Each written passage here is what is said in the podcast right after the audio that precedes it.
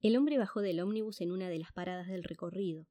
Llevaba una gastada mochila donde parecía escucharse el tintineo de frascos de vidrio, envuelto quizás con prendas de vestir.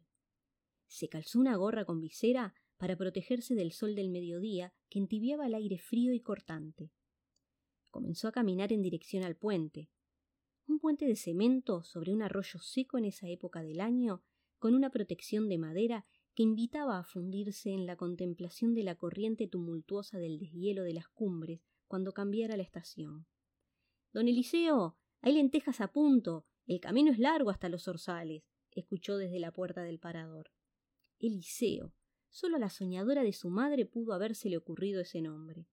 Cuarenta años atrás, ella vio fotos de una avenida muy ancha, iluminada, de la que se decía era un reflejo del cielo donde moraban los buenos después de dejar este mundo. Su hijo se llamaría como ese cielo.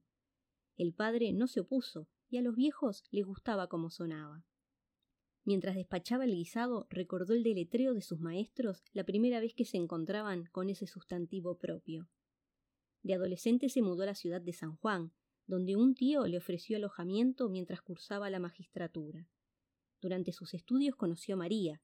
Después del tercer año, dependientes el uno del otro, comenzaron la aventura de vendimiar en los meses del verano para ayudar a su familia. Como maestros se instalaron en los orzales y empezaron a ejercer en la zona. Durante las vacaciones de invierno, él regresaba a una de las bodegas para realizar trabajos en la cadena de elaboración de vinos finos. Ahora, con el estómago lleno, tenía que desandar el camino a casa, alrededor de dos kilómetros a través de campos secos, dejados a la buena de Dios. Sin agua no había milagro.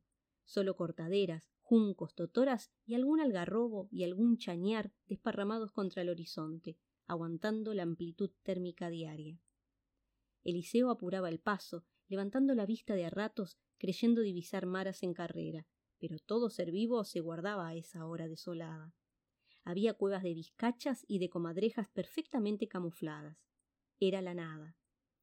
Qué contraste con la zona de los viñedos de donde venía, rosales, canales de riego y las parras cargadas pidiendo que le quitaran los frutos. María se había quedado en el pueblo cuidando de los hijos. No había manera de avisar de su llegada. Imaginaba el momento del reencuentro, la disolvería en un abrazo, la llenaría de besos y a sus pequeños. Se le humedecieron los ojos.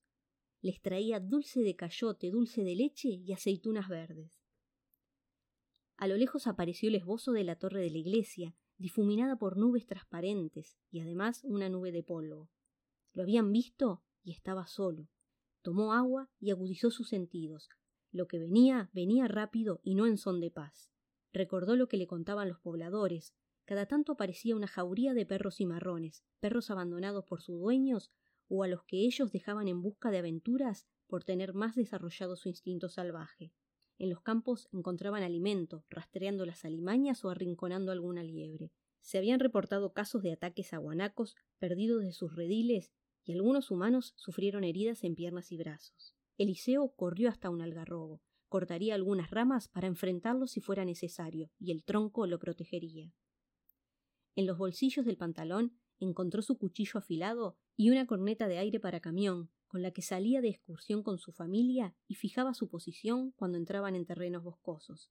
Sopló con fuerza, sosteniendo el arma casera con la mano diestra. Los perros ahora iban al paso. El sonido agudo los paralizaba.